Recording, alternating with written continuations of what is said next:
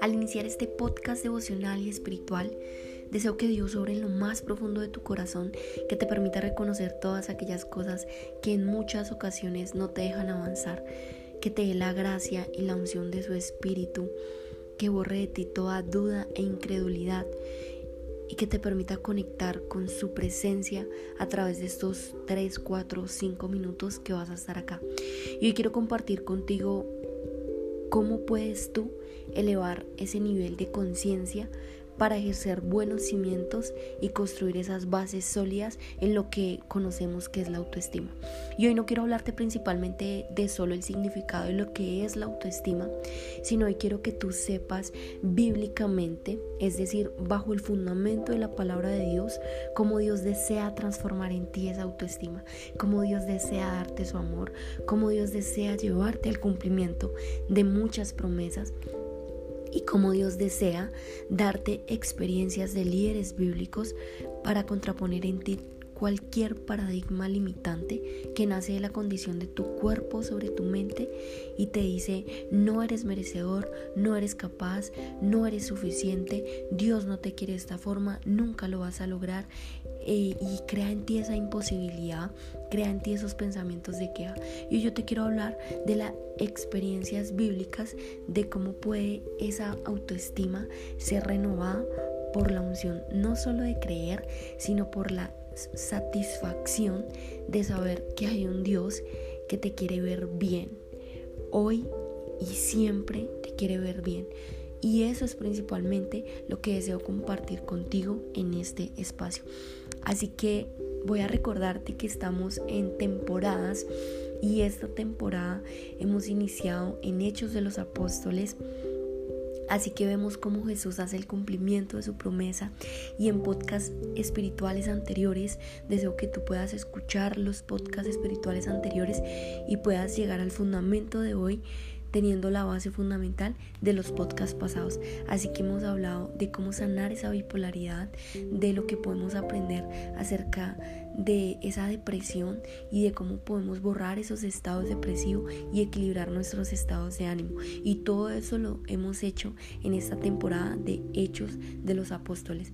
Y hoy te quiero hablar acerca de Saulo que Saulo es el líder de esta experiencia bíblica y te quiero hablar acerca del seguidor de Jesús, de cómo Dios utilizó porque Saulo estaba furioso y él amenazaba con matar a todos los seguidores de Jesús.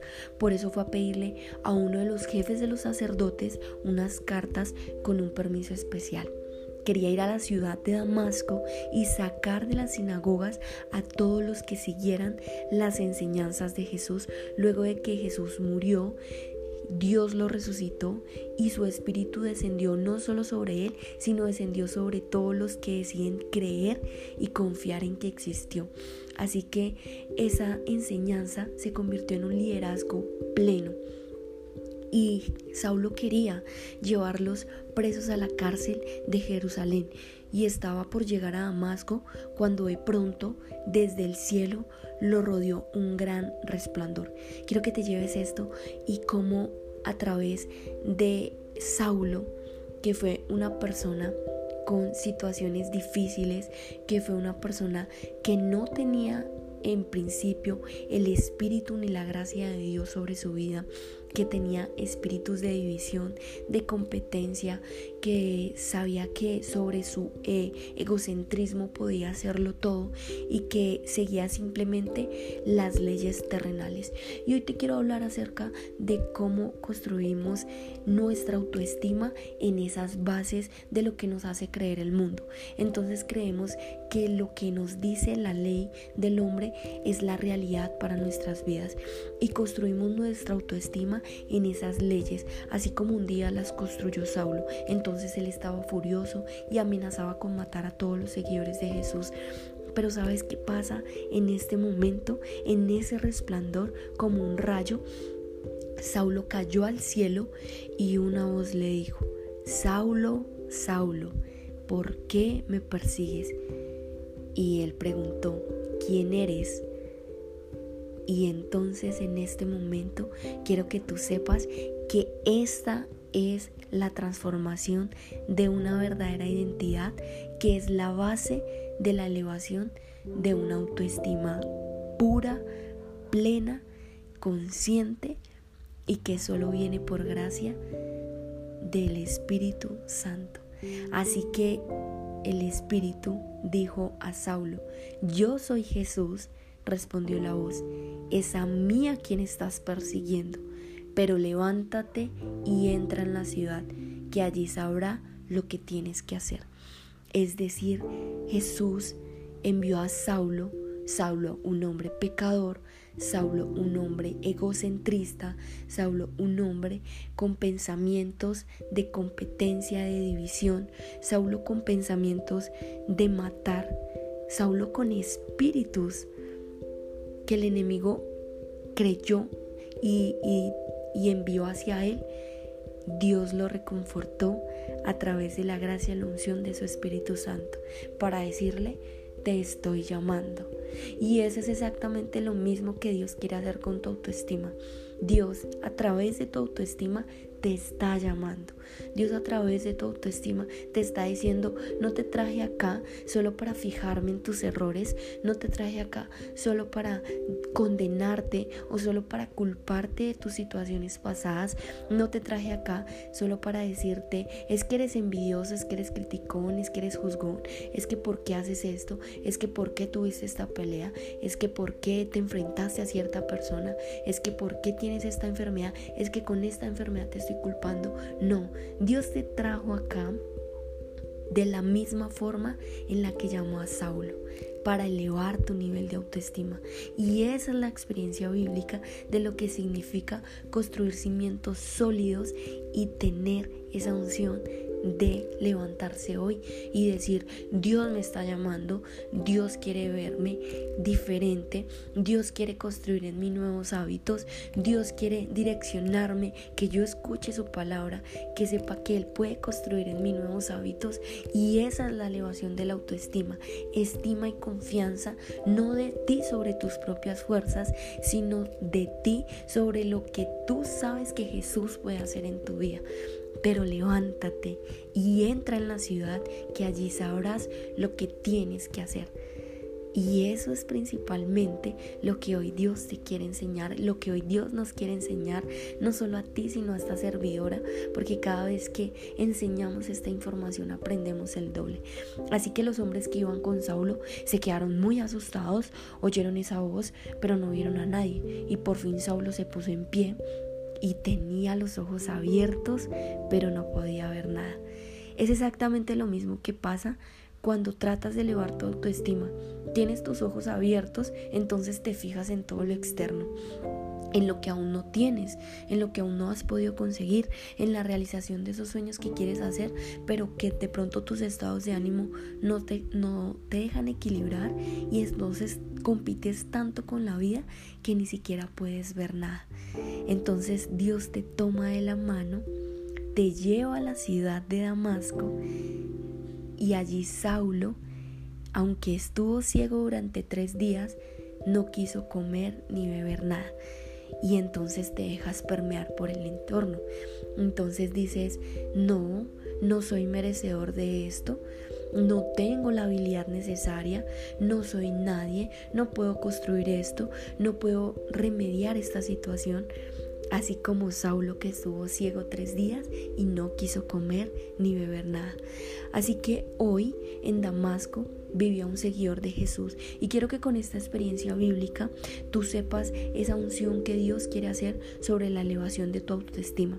Y Dios llamó a Ananías y le dio en una visión y le dijo que el Señor Jesús lo llamaba. Ananías, Ananías, aquí estás. Y él respondió, levántate y ve a la calle recta y en la casa de Judas busca un hombre de la ciudad de Tarso que se llama Saulo y está orando allí. Yo le he mostrado que un hombre que eres tú, Ananías, llegará a poner sus manos sobre él para que pueda ver de nuevo.